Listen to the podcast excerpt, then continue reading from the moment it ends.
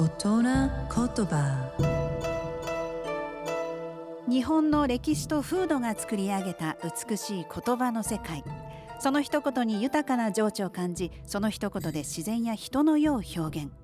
創造と破壊を繰り返してきた言葉たちから毎週一つピックアップ。その独特な表現を味わう大人言葉。今週の大人言葉は楽しい。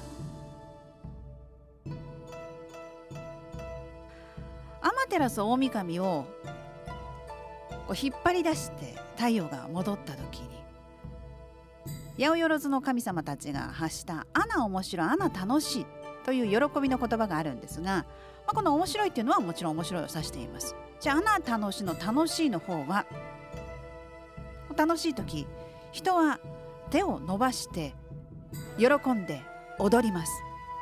で漢字でこの「楽しい」を書くと手を伸ばす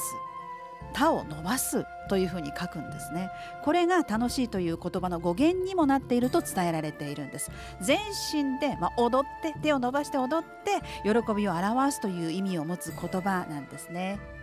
で今私たちが普通に書く楽しいという漢字楽器の楽楽という漢字の方はお祈りの時に使う道具の形が由来になってるんですね。お祈りをする時にあの巫女さんが持ってこう舞う棒に鈴と紙でできた糸飾りがついたあれ。あれが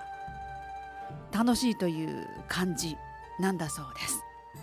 です。美しい日本語を味わう大人言葉でした。